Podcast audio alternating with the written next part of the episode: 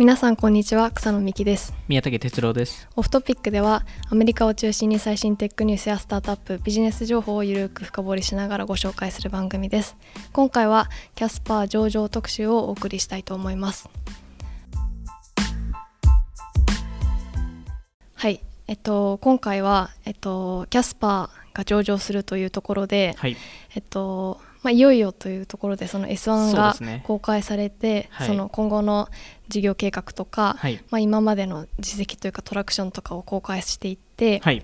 であれですねこう D2C スタートアップというか、まあ、はい。今までもまあ小売りの会社もいっぱいあると思うんですけど、うん。こうデジタルネイティブブランドっていうはい意味での,、その D2C の上場っていうのは結構記念すべきというか。そうですね。まああのー何社かそのあの違うちょっと方法で上場はしてるんですけどパープルとか。あそうですねパープルとか。ただ、まあ、基本的に多分 D2C 企業としてははい。初じゃないですかね、まあ、本当は多分ウォービーパーカーとかも多分ああそうです、ね、もしかしたら今年上がるかもしれないですけどあそうなんですか、まあ、多分今年か来年ぐらいじゃないですかね。多分規模的に考えると。それは。まああとあのエバーレーンとか、まあ、そういうその本当に多分2011年とか多分確かに。結結構前のあのはい。ブランドとかが、うんうんうんえっとまあ、そろそろ上がるんじゃないかっていうところで、キャスパーが一番乗り。いおおちょっと楽しみですね。ね。すごいことですよね本当に。やすごいことです。あの単純にこれはあの上場まで持っていけるっていうのははい。相当なことですし、相当のブランド力とか、うん。まあ、売り上げももちろんないとダメなのでそうね。あのそうなんですよね。すごい。結局まだアメリカしかやってないですもんね。アメリカえーそうとかですね。やってても多分カナダとか。カナダとかイギリスぐらいとかそうですよね。まだそんな海外転換してない中でうん。この上場まで持ってったっていうのは本当すごいなあっていう。すごいです。あので競合もいっぱいいますし、もちろんそのレガシーのプレイヤーもいっぱいいる中で、うん。よくこのオンラインオンラインで買うっていう、マットレスの会社。あのよくそこまであの結構ユーザーの行動を変化しはい。しないといけないものなのでうん。そこはよくできたなと思います。確かに。で、えっとまあ、知ってる方も多いと思う会社なんですけど、まあ、キャスパーについて、まあ、簡単にどういうサービスなのかというかどういう商品でどういうふうにこう生まれたのかっていうのをまず話をしたいなと思います。はい。えっとまあ、キャスパーは、えっとまあ、マットレスの会社ですと、はい。マットレはいスをこう売っている会社なんですけど、まあ、そのキャスパー曰くというかそのブランドコンセプトというか、コンセプトをしっかりしている会社で、まあ、うん。睡眠を大事にしてる、はい。そうなんていうかブランドというか、はいっていう定義があってはい。で、まあ、提供しているものとしてはそのマットレスとか、まあ、その他にもライトとかそうですね。あとピローとか、まあピローとか、はい。なんかその犬用のベッドとか、そうですね。なんかそういうその睡眠にまつわるものっはいていうのをこう商品を販売していて、うん。まあ、今アメリカを中心に販売していると。はい。でその今までこうマットレスってたくさん種類があるけど、はい。こう複雑すぎて選べないっていう課題意識を持ってこうはい。開発したっていうところが、あの一番のその課題解決っていう意味だと、うん。そのキャスパーの課題なのがそれかなと思うんですけど。ですね。はい。でで創業者の方は5人いてあ5人もいるんですね。結構いるなって思って、でその創業者の一番あのー CEO の方はいはい。がフィリップ・クリフクリムさんっていう人がいて、であとそのもう一人そのもう一人あと4人ぐらいいるんですけど、でその出会ったきっかけっていうのがその一番最初にその出会ったのがその創業者5人いるうち3人がそのフィリップさんじゃない人たちそのえっと何でしたっけジェフさんとはい。ニールさんと、あなんかこう 何人かいて、はいはい。でその学生ブラウン大学の学生で、はいはいはい。でアクセラレーターのプログラムみたいなのであブラウン大学で？みそうです。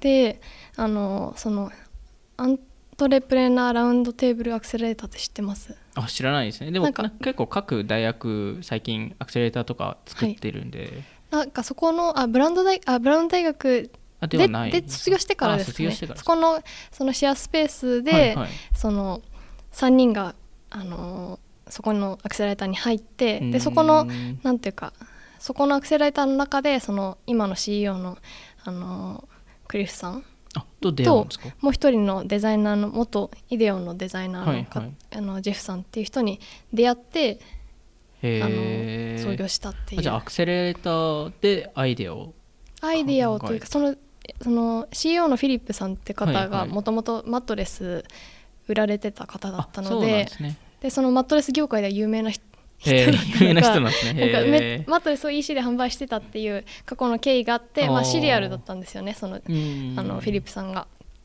でそのもう一人のあのジェフさんっていう方もデザインとデザインのはいはい。そのイデオにいらっしゃったはいはい。有名なか、有名というかそのデザインに詳しい方で,、でその他のあとシャーウィンさんとニール・パリックさんとはいゲイブ・ブラッドマンさんっていう方がその卒業してそこに入ってでその5人で創業するっていううんなんか結構珍しいそのシリアルと元がなんその学生卒業してはい。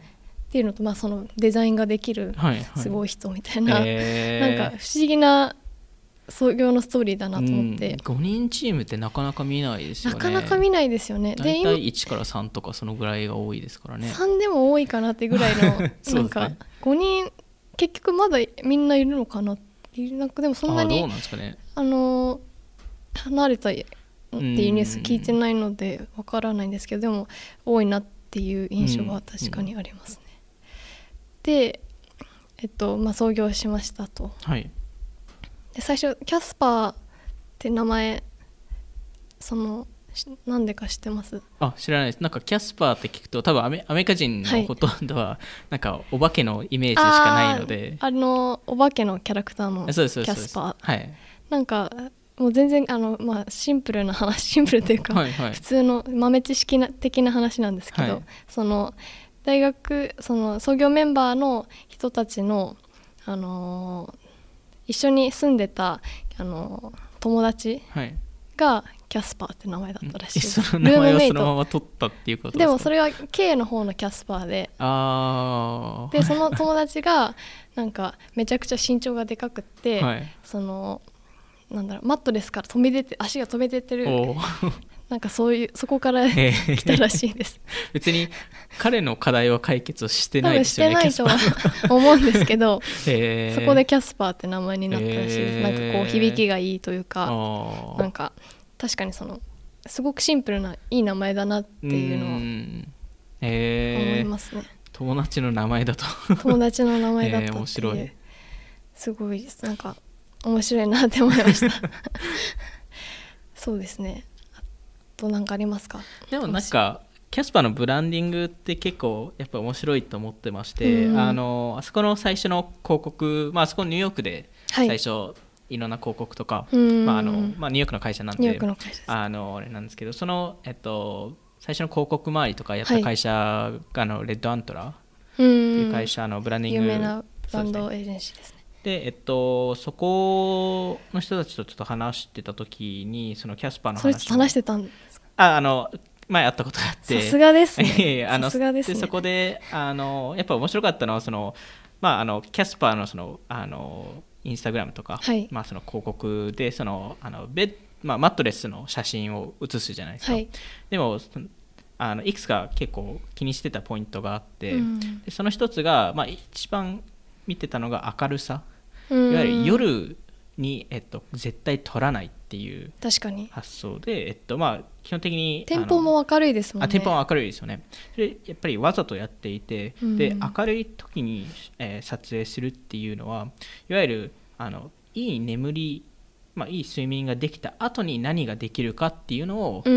ーブランディングとして出したかったと。なるほど。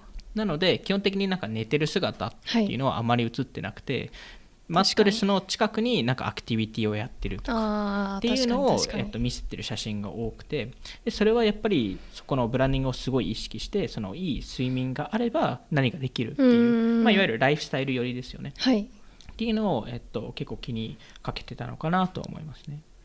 そうですね確かに。なんかそのブランディングっていう意味だとこうなんていうかおたくさんマットレスがあってはい。選べないっていう、他にもそのやっぱ大きくてうん。運べないっていうところがその一番解決したそこ衝撃的ですよね最初に Casper が出てきた時に。そうですね。なんかこうボックスにはい、 bed in box っていうね。その、はい。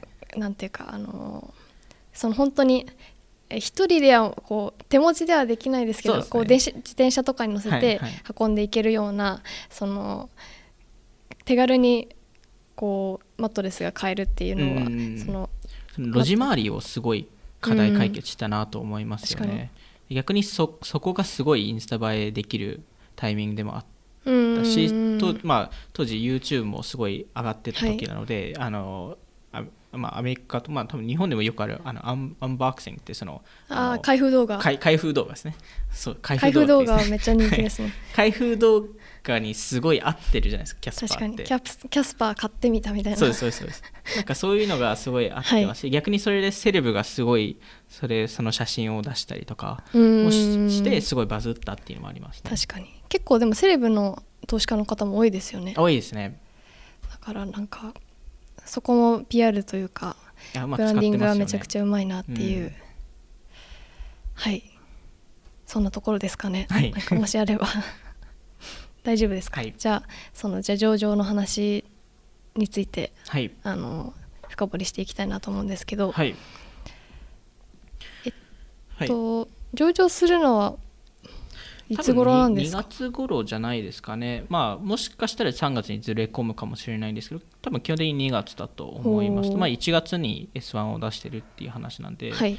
まあ大体その1ヶ月後ぐらいで、えっと、まだいくら調達するかとか、まあはい。バリエーションがいくらぐらいになるかっていうのは、えっと、ちょっとまだわからないです。ままあ、一応なんか噂に言うと100億ぐらい調達みたいな、えっと、話には、えっと、なっていますと。でちょっと上場のあの時価総額はい。バリエーションについてはちょっと後ほどちょっと話す話はしようかなと思ってますと、でまあなんか全体の S1 を見ますとあの、まあ、全体の数字でいきますと2017年の売上が、えー251 million、はい、まあ、200すごいですね。250億ぐらい。はい。で2018年が、えー360 million ぐらいの売り上げ、で、えっと、一応事業としては赤字なので、うん。100まあ、90 million ぐらい赤字。はい。で、えっと、2019年の、えっと、最初の9ヶ月間の数字を、まあ、とりあえず今回の S1 で出していてはい。でそこで、えっとまあ、312 million の売り上げ、まあ、それを単純計算すると多分400ちょい400 million ちょいぐらいに、えーまあ、410 million とか420 million、まあ、ただあの大体年末であのホリデーシーズンなのでそこで買う人が多くなるのでまあへまあ、もしかしたら450 million とか。ホリデーでマットレス買うんですか？これ、まあ、あのディスカウントされていたら買うんじゃないですかね。まあ。買え買うタイミングですよね、はい。確かに。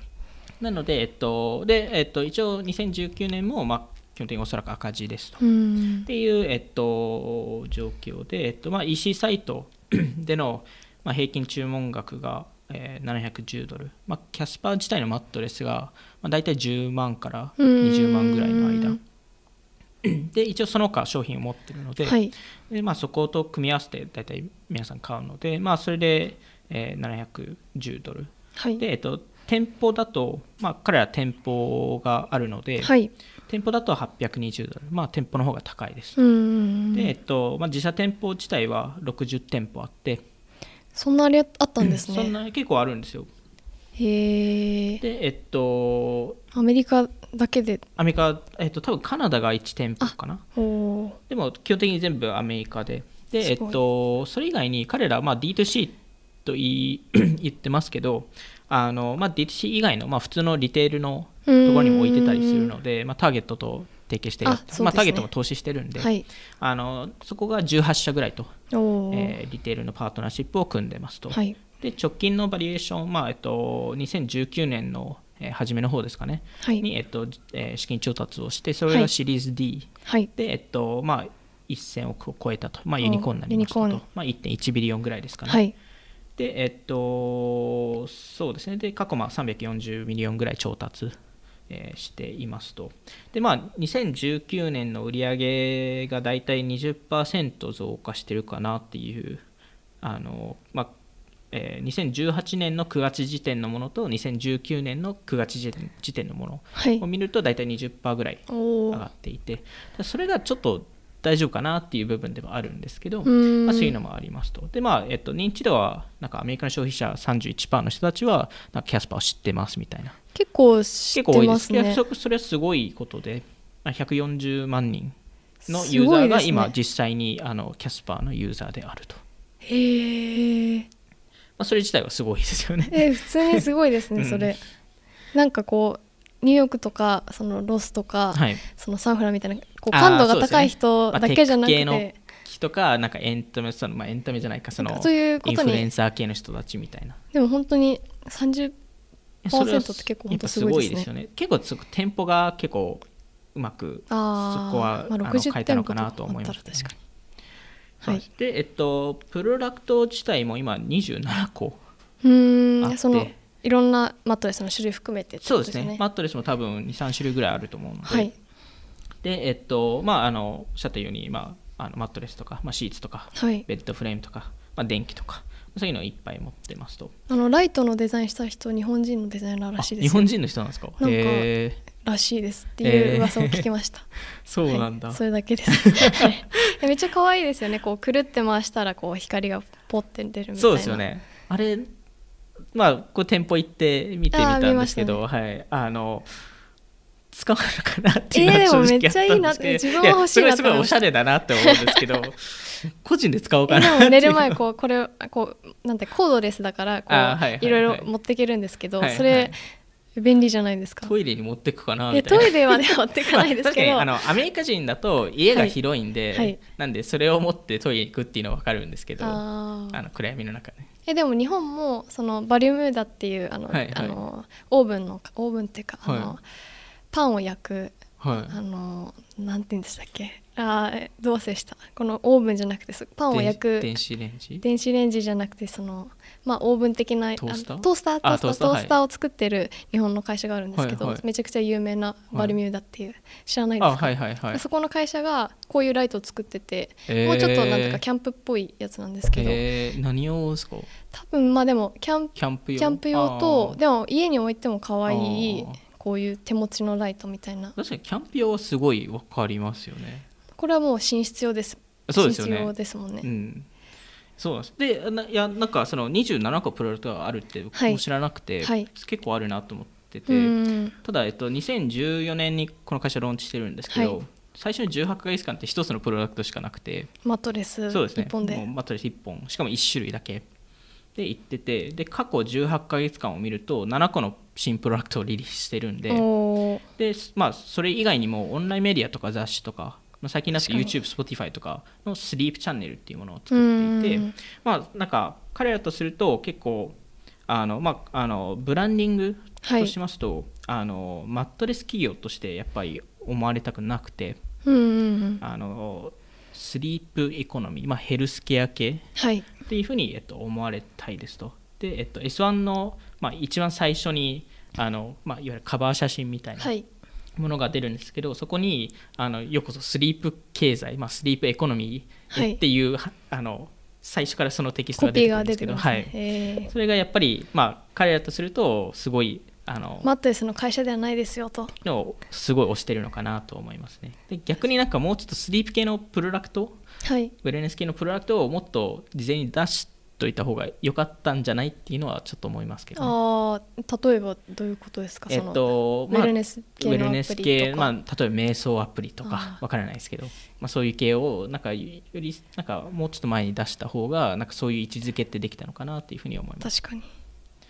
でえっと彼らのあのまあキャスパーのあの S1 を見ているとはい。いくつかちょっとあのまあちょっとネネガティブな方向な、えーものがちょっと多くてですね。何ですか？でちょっとそこの説明をしたいと思ってるんですけど、はい。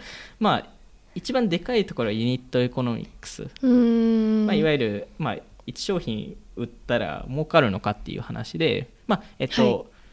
すごいざっくり見ると儲かってますと、はい。えっとまあ、基本的にキャスパーを作るのに、まあ、400ドルぐらい4万円ぐらいかかってますと、はい。でそれを10万円で基本的に売ってますと。はい。でえっとまあ大体20%ぐらいが払い戻しとか、まあ、あの返却されるので。ぜ20%あえっと、返却自体は10%なんですけど、はい。そのディスカウントとかそういうのを含めると大体なるほど20%ぐらいが返ってきてるので。そうですなるほど。そうすると、まあ、大体 4, あの4万円ぐらいの、はえっと粗利がはい。返ってきますと、でえっと まあそこだけを考えると黒字ですと。はい。ただ彼らって、まあ、もちろん広告マーケティングをやってるのでそこが大体平均、まあ、平均すると大体23、まあ、3万円ぐらい。うんでさらに、まあ、バックオフィスって彼らもちろん持ってるので、はい。それが、まあ、2.7万円ぐらい。考えると結果としてマイナスあれ。160まあマイナス1.6万円ぐらい。はいの結果になってますと今の数字を見ると。はい。もちろんこれがどんどん良くなっていくと思うんですけどうん。一応マージン自体はあの、まあ、あの45%から50%まであの年々ちょっと上がっているので、うん。まあ、あのよくなってますと。はい。で、えっと、平均注文額もあの、えっとまあ、あの冒頭に言いましたけど、はい。もう、えっと、増えてますと。ただその成長率が下がってますとあの2017年から18年は17%伸びてたものが、はい。2018年から10 19年は3%しか伸びてなあいんですよ。れめっちゃ下がってますね。そうなんですよ。まあこれはもしかしたらそのしあのもっとあの額が低いプロダクトを出してるからかもしれないですけどそのライトとか、まあはい。枕とか。そうですそうです。ただ、まあ、結果として下がってますと。うんうんうん。でえっとそうです。まあであとあの、まあ、すごいざっくり計算の LTV 割るキャックはい。を、えっと、見ると大体まあ1.4倍ぐらいに、えっと、なってまして、はい。でえっとまあ、このこれってよくその、まあ、EC でもそうですけどよはい。く使う指標なので、はい。大体まあ大体3倍以上がいいっていうのが大体のベンチマークで、まあ、るはい。D2C 企業でも大体3倍以上がいいんですけど、でえっとまあ、逆にそれが高すぎると広告広告まあマーケティングを使え使ってないっていう話ではい。低すぎると、まあ、あの LTV が足りないってういう話で。で、えっと、ただ1.4、まあ、ちょっとコンサバに計算して1.4だったんですけど、それってかなりひどくて、うーん。あのまあ、例えばアーリーステージの会社だとはい。2倍以下のところって大体投資家って投資しないんですよ。ほう。じゃあそれよりもまあ全然下ですね。はい、で一応なんか 2, 2倍例えば2倍ぐらいだとしても、はい。あの結局まあプロダクトが良ければその数字って伸びていくんですよ。うーん。年々。ただ今時点で1.4倍っていうのがちょっと気になるとこ確かろでに気になりますね。まあ、もちろんコンサバで見てるのでももしかしたら2倍かもしれないですと。うーん。ただ2倍でもめっちゃいいって感じではないですもんね、うんではないかなと思うのとまあ多分今後なんですけど、まあ、すでに、あのアメリカでは見見始めてるところなんですけどそのデジタルチャンネルはい。の獲得コストって今上がってるんですよね、ほう。えっとデジタルチャンネルというえっと、と、例えばインフルエンサーを使うとか、まあ、Facebook 広告とか広告とか。インスタグラム広告とかも同じですけどインスタとかはい。そうですね。あの結局そこの客が上がっていく、まあ、ユーザー獲得コストが上がっていくっていうところを考えると、はい。この数字がどんどん悪くなるんじゃないかっていうところがちょっと懸念ポイントかうなと思いますね。確かにそこ結構左右されうん。るサービスというかプロダクトですもんね、そうなんですよ。へえそうなんですよ。だからなんかもっと確かにその今まで出してきたプロダクトが結構こう高いものというか、はいはい。こうどんどん、まあ、手軽なところにはなるとは思うんですけど、はい。確かに。うん。なんでまあリピート率自体は割と高くて、まあ、16%とか14%と確かなんで結構高いんですよね、まあ、いわゆる特にマットレス企業からすると割と高いんですけど、まあ、ちょっとそこが気になるかなみたいな。で一応逆にうまくいってるところは、はい。あのーまあ、店舗？はい。店舗ビジネスは割とうまくいってると思うので、うーん。まあ、もちろんその認知認知度っていうところも、はい。まあ、売上っていうところもそうかなと思ってますし、まああのー彼らの店舗サイズは、まあ、通常のアメリカのマットレス企業の大体半分ぐらいあそうなんのサイですね。ズなんですよね。えー、結構広いイメージありましたけど。でもなんかまあ多分他社のマットレス企業っていろんなマットレスをいっぱい置いててそこになんか寝ていいよみたいなことを、あのいっぱい並んであるイメージですね。いろんな商品が、はい、結構キャスパーってまあお互いあのキャスパーのお店行ったことあると思うんですけど、結構違うじゃないですか。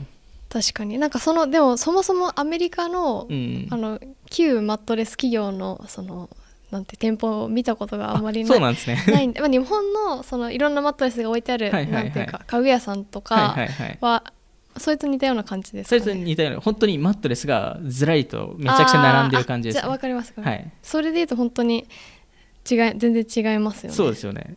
あのえ逆にその一つのブランドが店舗出してることってよくありますあんまりないですね。あないんですね、はい、あのやっぱりそこのコスト感を考えると、うん。結構まあそもそもそんなにマットレマッ店舗に行かないじゃないですか。なんでそこもあって。確かに。で一応なんかそのえっとまあ店舗のあの売上効率はい。っていうのが、えっとまあ、1平方フィートあたり、まあ、年間の売上あ売上高がどれくらいかっていう計算をアメリカってよくやっていて、はい。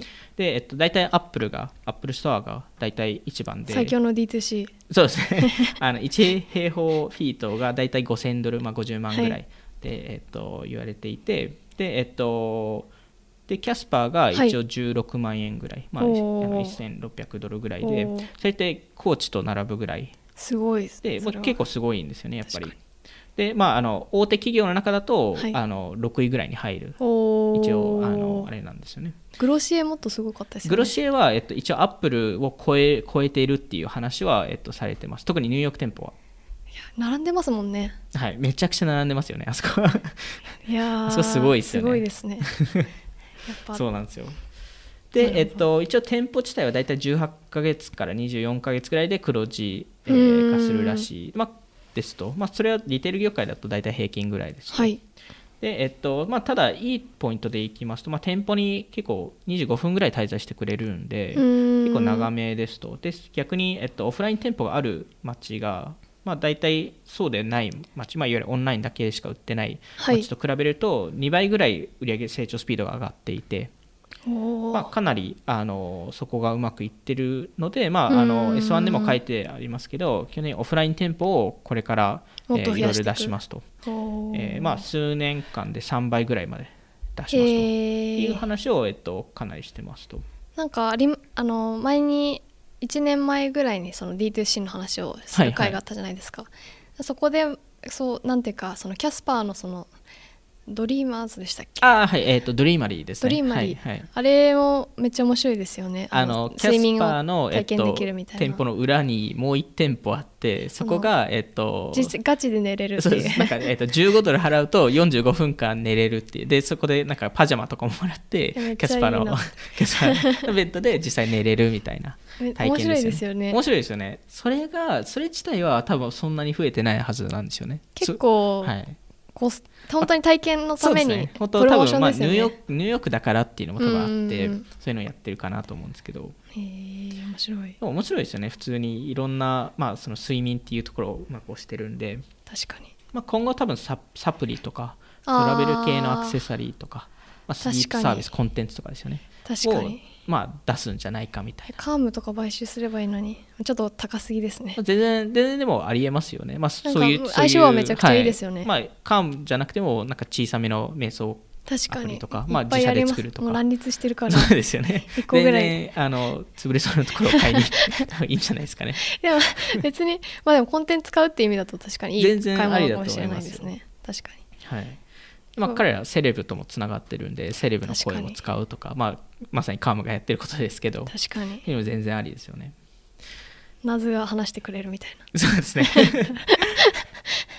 でえっと、一応その、まあ、店舗ビジネスの中で、はい。まあ、あのいわゆる自社店舗と、まあ、他社、提供あのそうですね。提携したところと。はい、あのコストコとか、はい、ターゲットとかに、えっと、実際店あのベッドマットレスを置いていてうん。でそこただちょっと気になったところが、えーそこからの売り上げってあんまり入ってきてなくて、えーターゲットとかはい、で販売してるものアマゾンもそうで、へえまあ、あのアマゾンもあの、まあ、まあ。あのリアル店舗ではないですけど、はい。あのオンラインで買えるんですけど、えー、Amazon2015 年から提携してて、はい。ターゲットって2017年。結構結構前ですすね創業して1年後にはもうアマゾンで売ってるんですねなんでなんか D2C と言いながらそこはダイレクトじゃないっていう。結構すぐに。はい、コストコも2018年からやってるんですけど、なんか2019年の最初の9ヶ月間、まあ、いわゆる S1 の数字を見ると売上の83%が D2C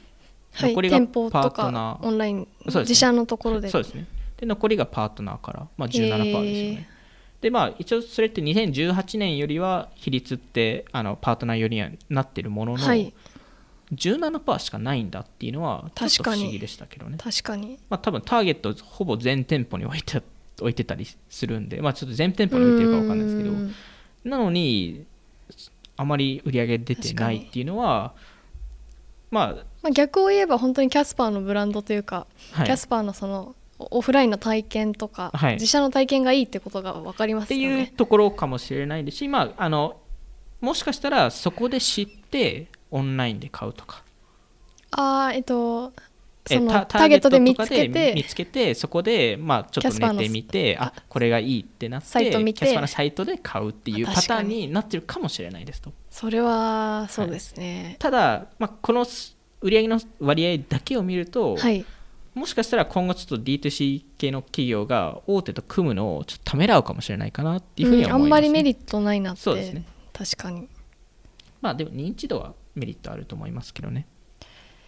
うーんまあでまあもそれよりもブランドのあれにうんつながる自自社の店舗を出した方がいいかもしれないっていうのは分かってきてると。っていうことですね。へえ。そうなんですよ。でえっと一応財務周りフィナンシャルをちょっと、えー見ると、まあはい。あの最初にもちょっと言いましたけど、まあ、去年と比べて20%しか伸びてないっていうのは結構悪くて、はい。えー特に赤字で20%しか伸びてないと見るとうん。結構悪くてうーん。でえっとそうですねマーケティングコストもまああの結構使っているのでうんそれだけをまあ例えばそのマージンがまあそのままで50%ぐらいではい。でえっとマーケティングコストがまあ大体同じ売上比率を想定して、はいまあ、バックオフィス系のコストがそんなに上がらないと想定してもキャスパーって多分500億ぐらい売り上げを新しく作らないと黒字化できないんですよね、ああ結構結構ありますはい。ね。、なんで多分800900億ぐらいの売り上げを作らないとあ黒字化できないっていう今レベル感になっていてそれはちょっときついかなって思いますね、確かに。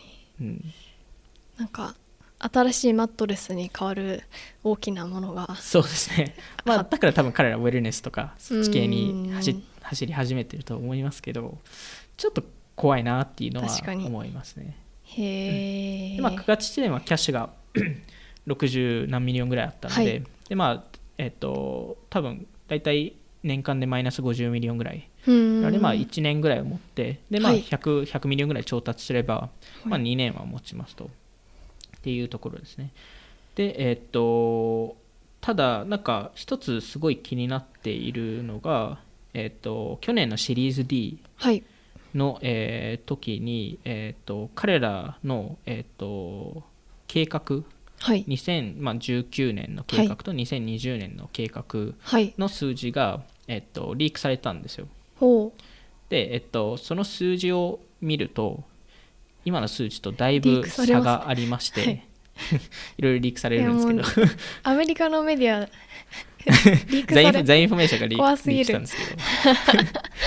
さすがですね、はい、でえっともともと2019年の売り上げが556 million だったはずで、本当は黒字化してるはずだったんですよ。へえでも全然。それがおそらく、まあ、うまくいっても450 million かなと思ってますし、でマイナス50 million ぐらいと見ると何が起こったんだろうっていうのは多分何かあったと思うんですよ。えー、なんだと思います？何ですかね。えー、思ったより売れないな。売れないとかまなんかライトでもそんなに話題になってないですよね、はいちょっと正はいはい直なところ、あまあ、ちょっとテックランチに乗ったとかそういうぐらいですよね。何を期待してたんだろうっていうのがうんでもライトの最後の結局その上場前に出したプロダクトってライトじゃないですか。あれは結構こあのまあ多分もしかしたら枕の新しいの出してるかもしれないですけど、はいはいはい。別の全く新しいプロダクトでいうとうはい、マライトではい。あれがこう睡眠っていうこううん。マットレスじゃなくて睡眠っていう概念をこうはいはいはい。広げたっていう意味だうんと結構推してたプロダクトだと思うんですけそうどですね、まあ、なんでちょっとそこが何が起きたかは分からないんですけどまあただ、はあの未上場企業の時にそれをその数字を出してるんでまあもしかしたらキャスパーが社内で勝手にその数字を作り上げただけかもしれないですけどね、なるほど、まあ、シリーズ D の投資家を呼び寄せるために。あまあ、ちょっとそこは分からないので、はい、まあ、でも結果としてその差分が生まれてるっていうことは、まあ、多分キャスパー内で多分思ってたこととあの最終的に今起こってることは多少ずれてるのかなと思いますね。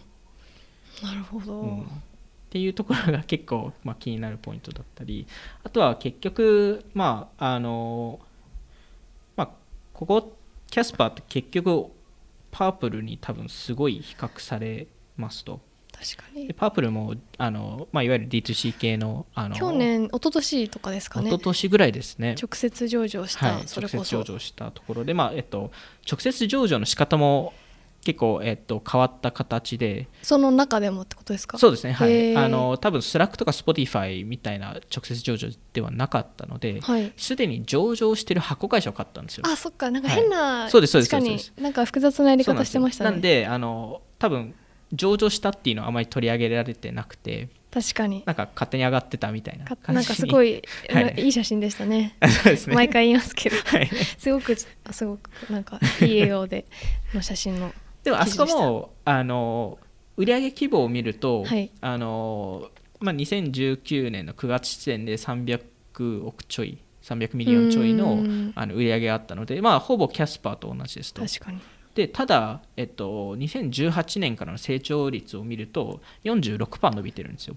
あめっちゃ伸びてます、まあ、なんで1.5倍ぐらい伸びてるんですよ。はい。あそこで逆に Casper 20%しか伸びてませんと。っていうところを見てもあと Purple って黒字化してるんですよ。へえ、はい、で彼らあとすごいところは、はい、2 million しか調達してなかったんですよ。上場する前に。そうなんですか。VC とかエンジェルとかから。へえ2 million 調達してそのまま上がったんですよ。すごい。それはすごいです。ユタの会社ですよね。ユタの会社です。すごいですねそれ、はい。キャスパー340 million確かに。調達してるんですよ、まあ、これをちょっと見て、まあ、学ぶことで言うと、はい、VC から調達しても別にそこの結果は変わらないですと確かに。D2C この場合は、はい、まあ、D2C のこのマットレスの場合はですけど。確かに、うん、でそこを、まあ、キャスパーの場合だとすごい人と、えっと、マーケティングにお金を突っ込みましたと。でパープルは、えっと、人はそこまで採用してませんと、はい、で一応噂に言うと彼らの CMO っていうか、まあ、マーケティングの人ってめちゃくちゃ優秀な人らしくて、えっと、あパープルですね、はい、でそこのマーケティングがすごい効率よくできたとかそういう話はすごい聞きますねそうなんですね、うん、でも長期的な目で見たらもしかしたらキャスパーの方がまあもしかしたらあのうまくいく。かもしれないんですけど今の数時間から見ると、まあ売上同じぐらい伸びてるのパープル。で、黒字化している。どっちの方が評価されるって言われるとパープルの方が評価されるんじゃないかっていうふうに思いますね。でそこがパープルって売上の1.5倍ぐらいしか評価されてないんですよ。あのあの上場株価を見ると、はい、あの時価総額を見ると。はい、でえっとまあ、キャスパーがシリーズ D 調達した時の売上マルチプル、はい、2.8倍なんですよ。うん。で、えっとまあ、今年、まあ、400、まあえっと、450 million の売り上げがあったとしますと、はい、それの1.5倍で675 million なんですよ。ほう。シリーズ D ラウンド1.1 billion なんですよ。あれ？ちょっと数字が、はい、ちょっと合わなくて、ね。えー、なのでちょっと評価され評価は前回ラウンドより下がるんじゃないかと。っていう、えっと、ちょっと予想があって多分、えっとまあ、パープルが1.5倍の売上マルチプルでもう一社マットレス系で上場してる会社があって、はい、テンピュールシーリーっていう会社なんですけど。テンピューレの。あそうですそうですそうです、えー。そこが1.8倍ぐらいなんですよ売り上げの。はい。だから大体2倍以上いかないんですよ。で全体の EC を見ても平均が2.2倍ぐらいで、はい。まあ、Amazon とかじゃあ Amazon ですら3.8倍とか4倍ぐらいしかないんですよ。あそうなんですね、はい、なんであの結局2倍以上の評価っておそらく期待はできなくて。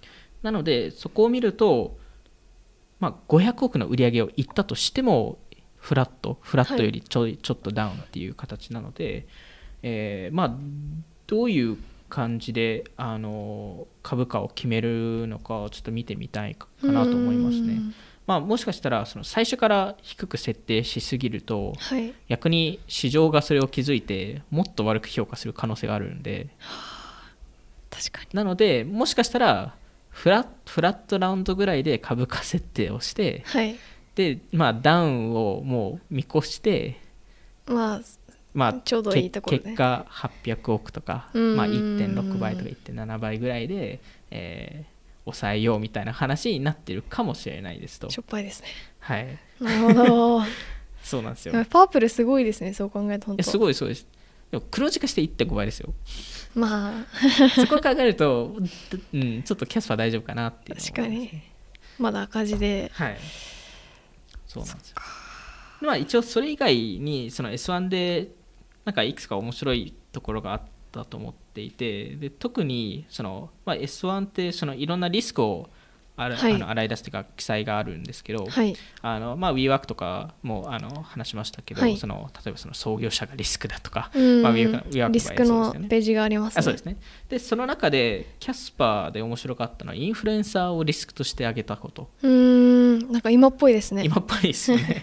まあいわゆるインフルエンサーの、えっと、コストが上がったり、まあ、インフルエンサーがあの悪いプロモーションをしたりとか、まあ、あのうまく売れキャスパー売れなかった場合にそれはキャスパーの全体としてリスクとしてありますっていうのを明確にインフルエンサーって挙げていてそれとは別にマーケティングとかって挙げてるんですよ。なのでこれだけなんかインフルエンサーを明確に出す会社って、まあ、もしかしたら今後 CM 系の会社とか D2C 系の企業がもし上場する場合に、なんかもっと見るかもなって思っていて。確かに。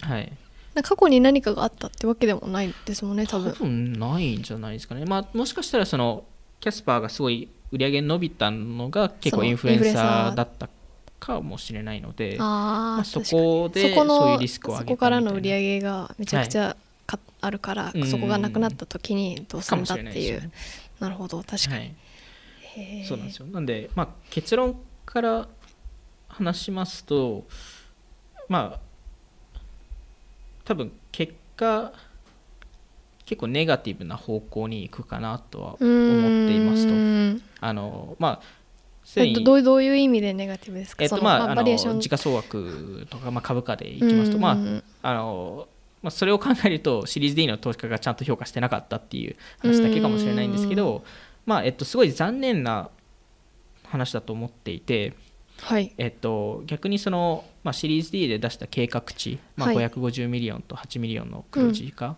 を、うん、えっと、逆に達成していれば、はい、かなり結果変わってたと思うんですよ。あの今回、まあ、S1 を出してその数字が出ていれば黒字化してっていうことですね、逆にあ D2C 企業全然いけるじゃんって多分市場が特に VC 周りとかがなってたと思うんですよ。今後の D2C スタートアップの上場の環境が変わってきますね、はい、確かに。あこれだと D2C いけるなと。もっと投資しようとか。確かに。もっと上場できるんじゃないかっていう、はい、まさにそうなんですよ。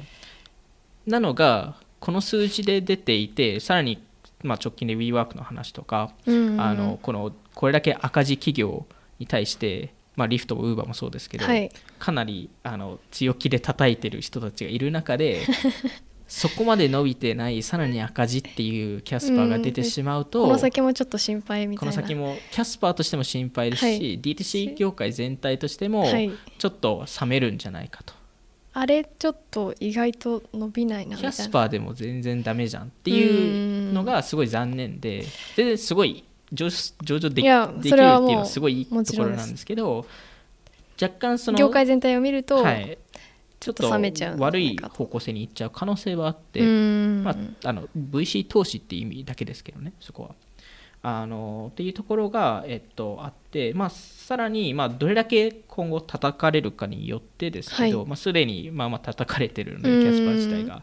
あのまあ場合によっては上場延期とかっていうのもここに検討するんじゃないかなっていうのは思いますね。なるほど。あの多分労働省今まさに言ってると思うんですけど、はい。まあ、いろんな投資家に合ってると思うんですけど、はい、リアクション次第では、まあ、延期はい。まあ、特にそのシリーズ D の株主たちに対して下がっちゃうん下がっちゃうので そそこの説明って結構きついんで。確かに。もしかしたらもうちょっと待とうと。ただそれをするともっとネガティブな反応が出てくるので、まあ、ちょっとどうするか分かんないですと。確かはい。にへえ楽しみですねそうですね。ちょっと。どうなるかは見てみたいですね。いやー延期確かに。まあ可能性はまあ結局ポストメイツとかもああそっか延期してるんでねまあ、全然それをやるのは一オプションだだなと思いますけどうね。ん確かに。うん。なんかこう今後の D2C 業界全体がはい、こう今は結構いい感じというかそうね。ちょっとフラットになってきたかなっていう感じはしますけど盛り上がりがうん。まだ全然ある気がするのでうん。ここでちょっとまあ、若干ちょっと悪い風が吹いてしまうかもしれないですようね。ん。なるほど。はい、そんなところですかね。はい、マットレスでもいいですよね。商品自体はすごくその店舗にも行ったことあるんですけどはい、なんか高いですけどね。高い。あのキャスパーウェーブはまあまあ高いです。思ったより高いみたいな、はい、でもなんかプロダクトすごい評判もいいですし、うん。レビューもいいのでほぼなんか5とか4とかですもんね。あそうですね。あのやっぱこうあの持ってる人いっぱい知ってるんですけど、はい。やっぱり全員いい商品だっていうのを言うので、うんまあ、そこはちゃんとしてるなと思いますし、まあ、ちゃんと研究開発してるんで確かに。そこはすごいなと思います。ね、うん。はい。じゃあ今回はこんなところではい。終わりに終わりにしたいなと思います、はい。今回も聞いていただきありがとうございました。えっとオフトピックではツイッターでも配信してますので気になった方はオフトピック JP のフォローお願いします。ではさようなら。さよなら